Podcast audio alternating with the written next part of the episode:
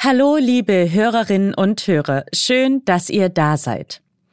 Wenn Menschen mit einer schweren Krankheit diagnostiziert werden, dann konfrontiert sie das mit ihrer Verletzlichkeit. Das ist oft schmerzvoll und manchmal sogar gefährlich. Deshalb möchte ich heute herausfinden, welche Mittel und Wege dabei helfen, diese Krise zu bewältigen. Ich werde außerdem klären, ob Schmerzmittel tatsächlich schneller wirken, wenn wir auf der rechten Seite liegen. Mein Name ist Elisabeth Kraft und ich bin Wissenschaftsredakteurin bei Welt. Aha. Zehn Minuten Alltagswissen. Ein Podcast von Welt. Sie werden nie wieder gesund. Ist ein Satz, den niemand von seiner Ärztin oder seinem Arzt hören möchte. Egal ob Krebs, Herzinfarkt oder Diabetes.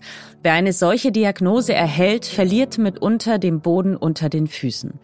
Denn ein lebensbedrohlicher Befund, der verändert den Alltag Betroffener abrupt und belastet oft auch ihre Psyche. Wie findet man danach wieder zurück ins Leben? Den Königsweg, der dabei hilft, mit einer schweren Diagnose umzugehen, den gibt es nicht. Dennoch gibt es Wege und Mittel, die helfen, die Krise zu bewältigen. Welche das sind und was Angehörigen helfen kann, das möchte ich heute von Anja Mehner-Teuerkauf wissen. Sie ist Leiterin der Abteilung für medizinische Psychologie und medizinische Soziologie am Uniklinikum Leipzig. Frau Mehner-Teuerkauf, Studien zeigen ja, es gibt Menschen, die sich nach einer schweren Diagnose sehr schlecht fühlen, aber auch andere, die relativ wenig beeinträchtigt sind. Woran liegt das denn? Das liegt natürlich erstmal daran, wie schwer die Diagnose tatsächlich ist. Also auch da gibt es ja eine Bandbreite, was Menschen unter einer schweren Diagnose verstehen. Für manche ist das eine Diagnose, die vielleicht für den behandelnden Arzt nicht so schwer ist, weil zum Beispiel ähm, gute Behandlungsmöglichkeiten da sind. Aber für jemanden, der dann eben die Diagnose Krebs zum Beispiel bekommt oder eine andere medizinische Diagnose, ist das erstmal ein Schock. Und ich glaube, ein Schock oder erstmal ein niederschmetternder Situation ist es, glaube ich, für die meisten Menschen, aber wir sehen tatsächlich Unterschiede, wie Menschen eine solche Situation verarbeiten, eine solche Diagnose verarbeiten.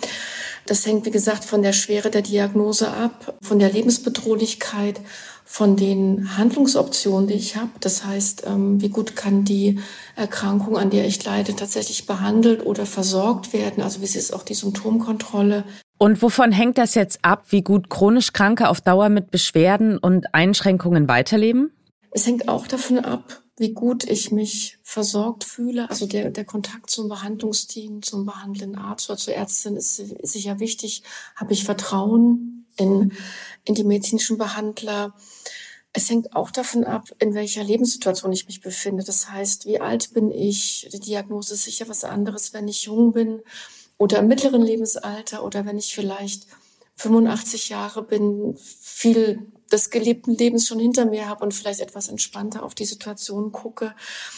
Es hängt auch davon ab, wie meine familiäre Situation ist. Habe ich Unterstützung oder kann ich Unterstützung auch mobilisieren? Und natürlich auch von, von inneren Faktoren. Man nennt das ähm, Krankheitsverarbeitung oder Coping. Das heißt, wenn ich eine Belastungssituation habe, bin ich in der Lage, meine eigenen Ressourcen zu mobilisieren. Das heißt, schaue ich, wie bin ich in der Vergangenheit mit Belastung umgegangen? Was hat mir geholfen, diese zu meistern oder mit diesen eben umzugehen?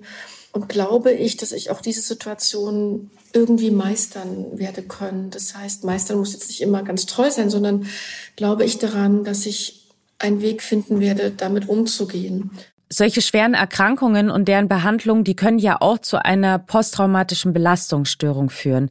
Wie häufig tritt denn eine sogenannte medizinische Traumatisierung auf?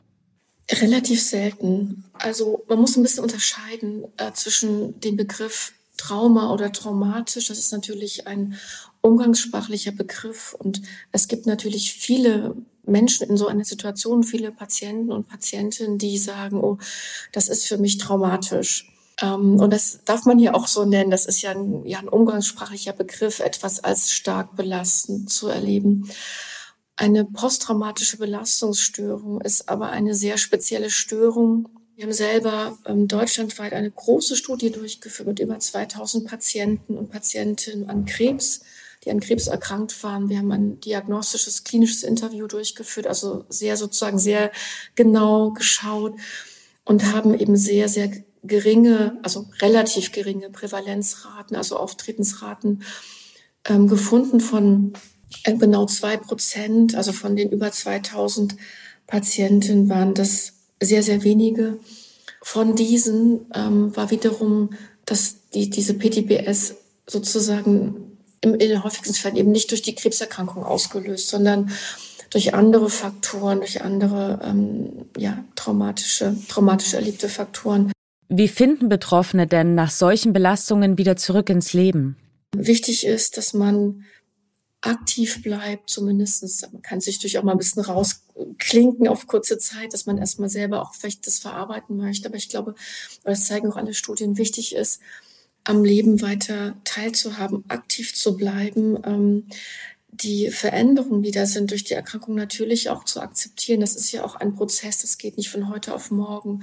Und ähm, es ist ja auch ein Leben mit Begrenzung.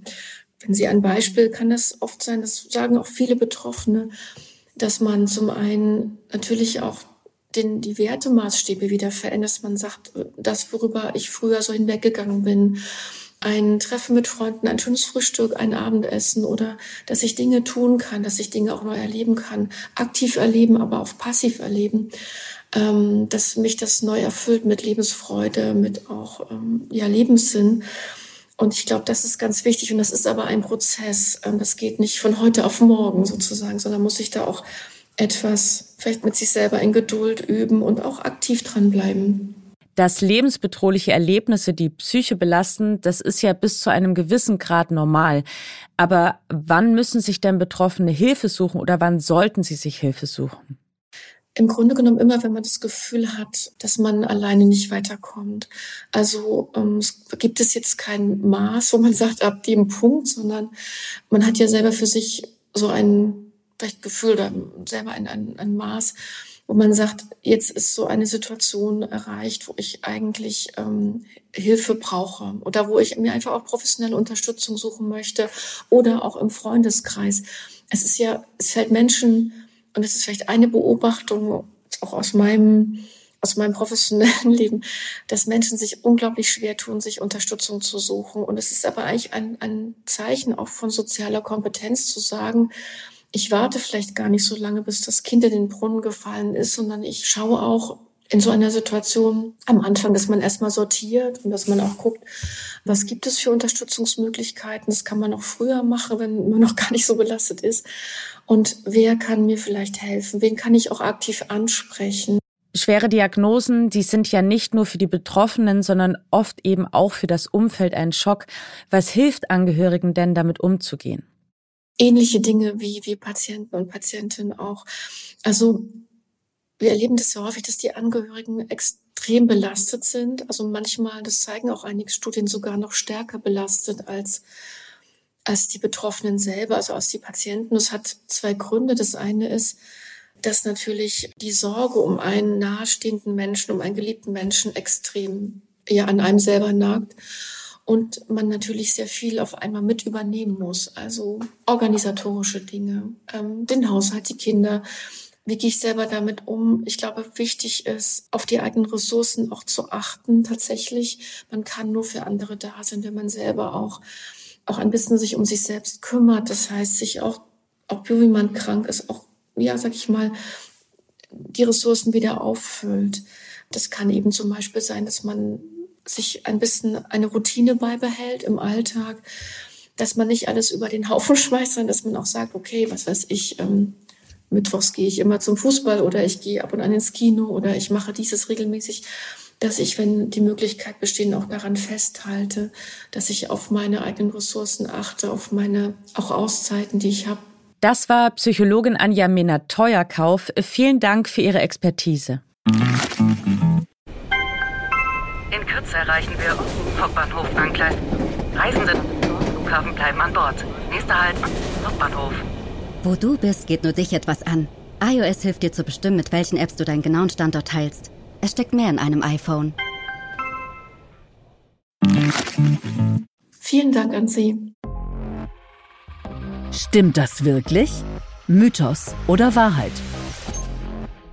Wer eine Schmerztablette nimmt, der will natürlich, dass sie möglichst schnell wirkt.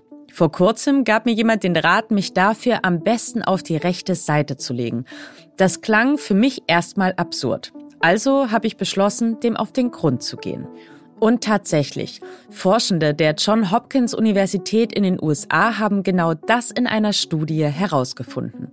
Grund dafür ist, dass Wirkstoffe in dieser Lage möglichst schnell vom Magen in den Zwölffingerdarm gelangen. Dort können sie ihre Wirkung wiederum am besten entfalten. Wichtig sei zunächst, dass die Tablette schnell in einen bestimmten Teil des Magens ankommt. Und zwar im sogenannten Antrum. Das ist der Abschnitt vor dem Übergang zum Darm. Je näher eine Pille an eben diesen Teil des Magens landet, desto schneller beginnt sie sich aufzulösen und ihren Inhalt im ersten Teil des Dünndarms zu entleeren, schreiben die Forschenden auf der Website der Universität. Dabei ist die Körperhaltung entscheidend.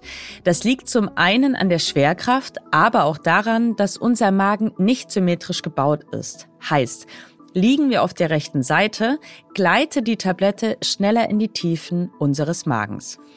Bei Versuchspersonen, die nach der Einnahme auf der rechten Seite lagen, hätte sich die Tablette 2,3 mal schneller aufgelöst als bei denen, die aufrecht saßen oder standen. Und das macht einen riesigen Unterschied. Bei Probandinnen und Probanden, die auf der linken Seite lagen, setzte die Wirkung bereits nach 100 Minuten ein. Bei denen, die standen, nach 23 und bei denen, die auf der rechten Seite lagen, bereits nach nur 10 Minuten. Obwohl Schmerztabletten rezeptfrei in der Apotheke erhältlich sind, sollten wir nicht beliebig viele schlucken. Denn das kann zu Organschäden oder im schlimmsten Fall sogar einer Abhängigkeit führen. Stattdessen sollten wir sie maximal an vier aufeinanderfolgenden Tagen nehmen. Wer dann immer noch Schmerzen hat, sollte eine Ärztin oder einen Arzt aufsuchen. Wenn euch unser Podcast gefällt, dann tut mir doch einen riesengroßen Gefallen und abonniert ihn auf den Plattformen. Bei Spotify und Apple Podcasts könnt ihr uns außerdem eine Bewertung dalassen. Wenn ihr Lob, Fragen, Anregungen oder Kritik habt, dann erreicht ihr mich und meine Kolleginnen jederzeit per Mail an wissen.welt.de. Und damit wünsche ich euch jetzt einen fabelhaften Tag. Eure Elisabeth Kraft.